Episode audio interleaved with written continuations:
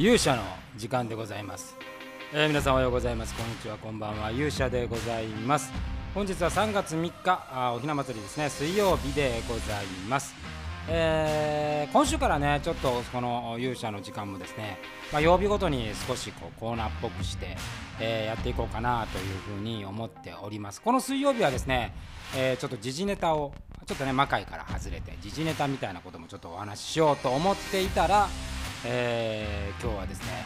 えーまあ、緊急事態宣言が、まあ、首都圏ね1都3県、えーほぼ2週間2週間かな延長ということになったんで、まあ普段あんまりこの話しないんですけれどあの、まあ、このタイミングで来てしまったんで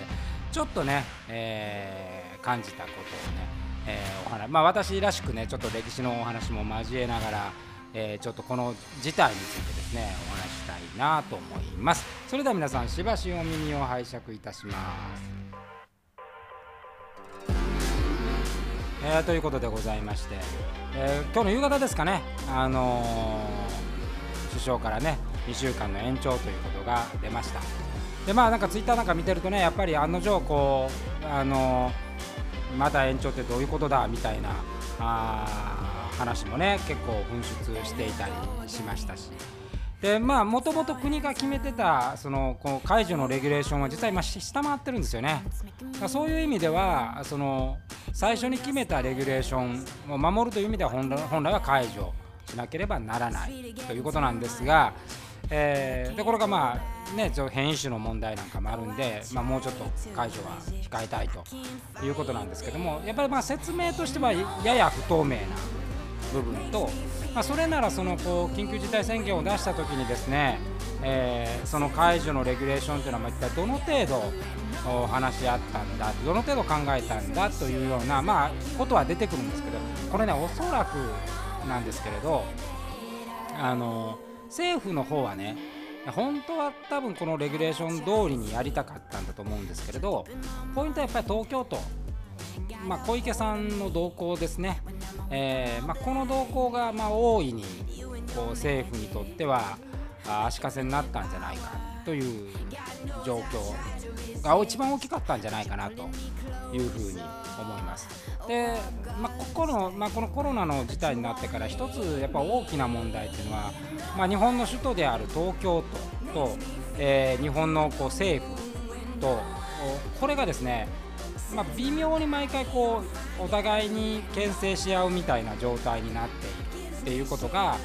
まあ、かなり問題があるんじゃないかなというふうに思います。やっぱここにですね、えー思惑みたいなことが挟まってくるとやっぱりこう一貫性のある施策ってねあの変わるのはいいと思うんですよ。状況としてあの判断が最前言ってたことと変わるっていうのはま緊急事態なんでありえることなんですけど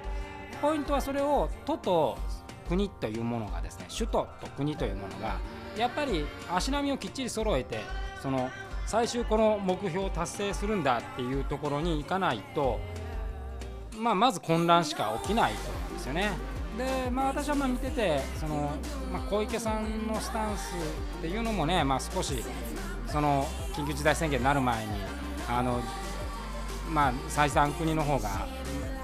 東京都のねやっぱ時短をしてくれって言ったんですけど、まあ、それは国がやれみたいな話で、まあ、そう国がやるべきことなんですけど、まあ、なんかやっぱこの都と国のあの関係性っていうものをまず改善する必要があるんじゃないかなというふうに。で過去で言うとあの、まあ、明治維新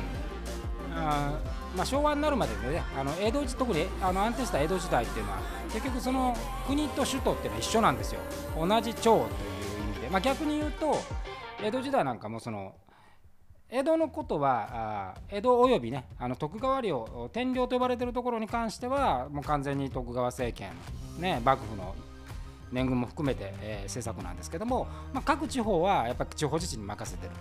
という形でこれは今の現代のこう日本とよく似てるんですよ。ただ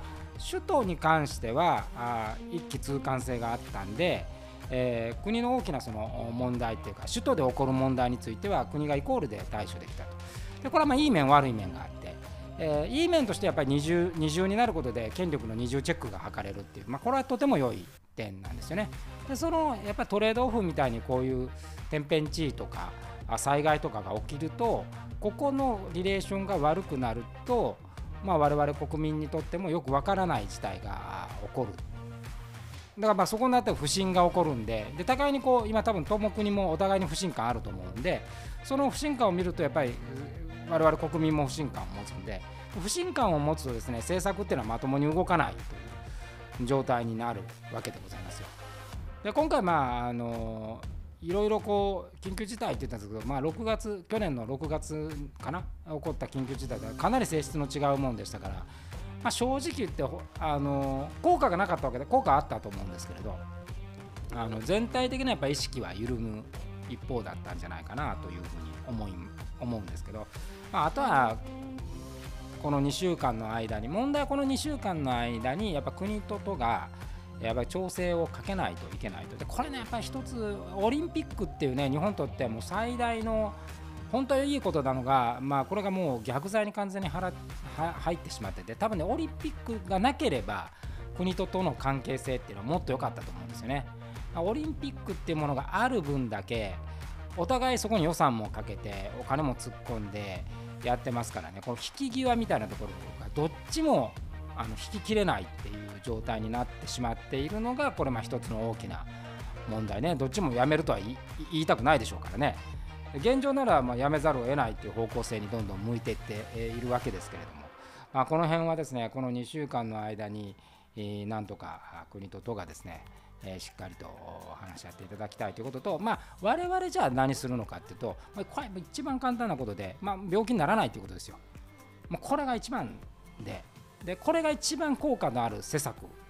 なわけですから、まあ、我々一人一人が意識を高めてですね、まあ、病気にかからないという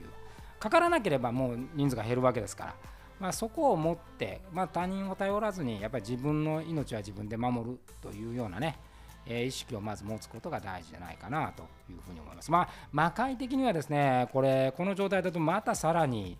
えー、復活が伸びるんじゃないかというふうに思って、まあ、ちょちょっと若干げんなりするっていう状態なんですが、まあ、その間ね、まだいろいろ企画は立てていこうというふうに思っております。ということで本日は、あまあ、あの題名としては勇者のどうでもいい、あんまりどうでもよくないんですけど、どうでもいい話として、この緊急事態宣言延長についてお話をさせていただきました。えー、明日はですね360度魔界 VR の新作の発表でございますのでそのお話をしたいかなというふうに思っております。ということで本日の勇者の時間はここまでです。それでは皆さんまた明日お会いしましょう。さようなら。